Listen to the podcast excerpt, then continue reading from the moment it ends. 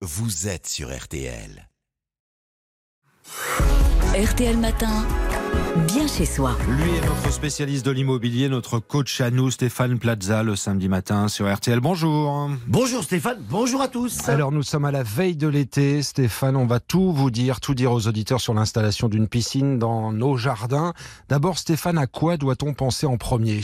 Tout comme l'achat d'un bien immobilier, ce qui prime est l'emplacement de votre piscine, en tenant compte évidemment de l'ensoleillement, de la végétation et de la pente de votre terrain. Évidemment, je vous recommande de faire appel à un professionnel pour réaliser une étude sur l'ensemble de ces points, ainsi qu'une étude de sol afin d'identifier les éventuelles contraintes de votre jardin et les solutions les plus adaptées. Doit-on demander une autorisation Stéphane ou alors est-ce qu'on peut faire une piscine chez soi comme on le souhaite? Si votre piscine mesure moins de 10 mètres carrés, aucune formalité n'est nécessaire.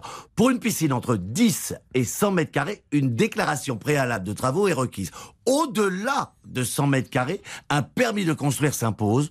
Parfois, vous devez par exemple respecter une distance d'éloignement de la clôture si vous avez des voisins. Attention, quoi qu'il en soit, je vous conseille de vous renseigner auprès de votre mairie pour connaître les règles d'urbanisme spécifiques à votre commune. Et comment on fait le choix? Parce que des piscines, il y en a plusieurs dans le type. Hein Il existe trois types de piscines. Les piscines hors sol, les piscines semi-enterrées et les piscines enterrées. Les piscines hors sol sont les plus faciles et rapides à installer, mais elles sont souvent moins esthétiques et moins durables. Les piscines enterrées et semi-enterrées demandent davantage de travaux, mais elles s'intègrent mieux dans le paysage et offrent un confort de baignade supérieur. Évidemment, une différence de prix se reflète parmi ces trois types de piscines qui peut guider votre choix. En effet, les piscines enterrées sont plus coûteuses que les hors sol. Ah, Évidemment. Est-ce qu'il y a des matériaux, Stéphane, à privilégier?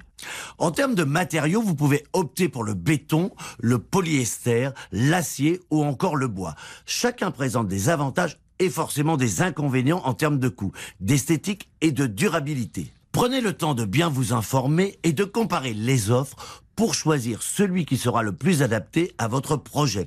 Là encore, selon la qualité de votre terrain, son accessibilité et votre budget, les solutions doivent être adaptées. Pardon Stéphane, mais à l'heure des économies d'énergie et du respect de l'environnement, est-ce que c'est bien raisonnable de construire une piscine?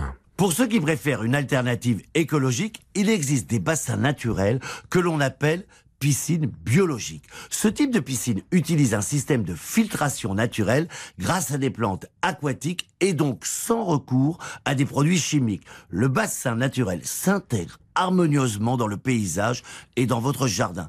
Et il offre une baignade plus respectueuse de l'environnement. Et ça, évidemment, c'est très très bien. C'est signé Stéphane Plaza. C'est le samedi matin sur RTL. Précieux conseil à podcaster. Le replay dès maintenant sur notre site rtl.fr.